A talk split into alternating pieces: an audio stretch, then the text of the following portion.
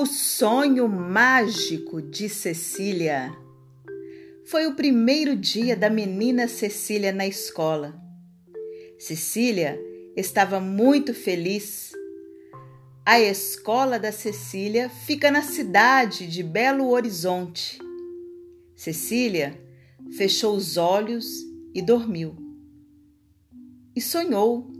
Sim, ela sonhou com palavras mágicas. As palavras eram caderno, cenoura, circo, copo e cubo.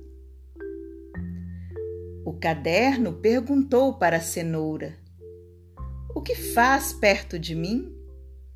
A cenoura respondeu: Quero entrar nessa história.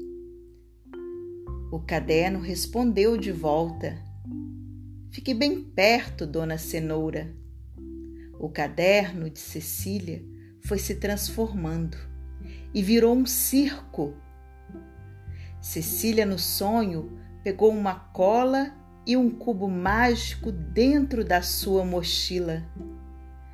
E Cecília se transformou numa palhacinha muito alegre a grande mágica aconteceu. O caderno virou um circo, Cecília colou o copo no cubo. E a cenoura? Pergunto a você, criança.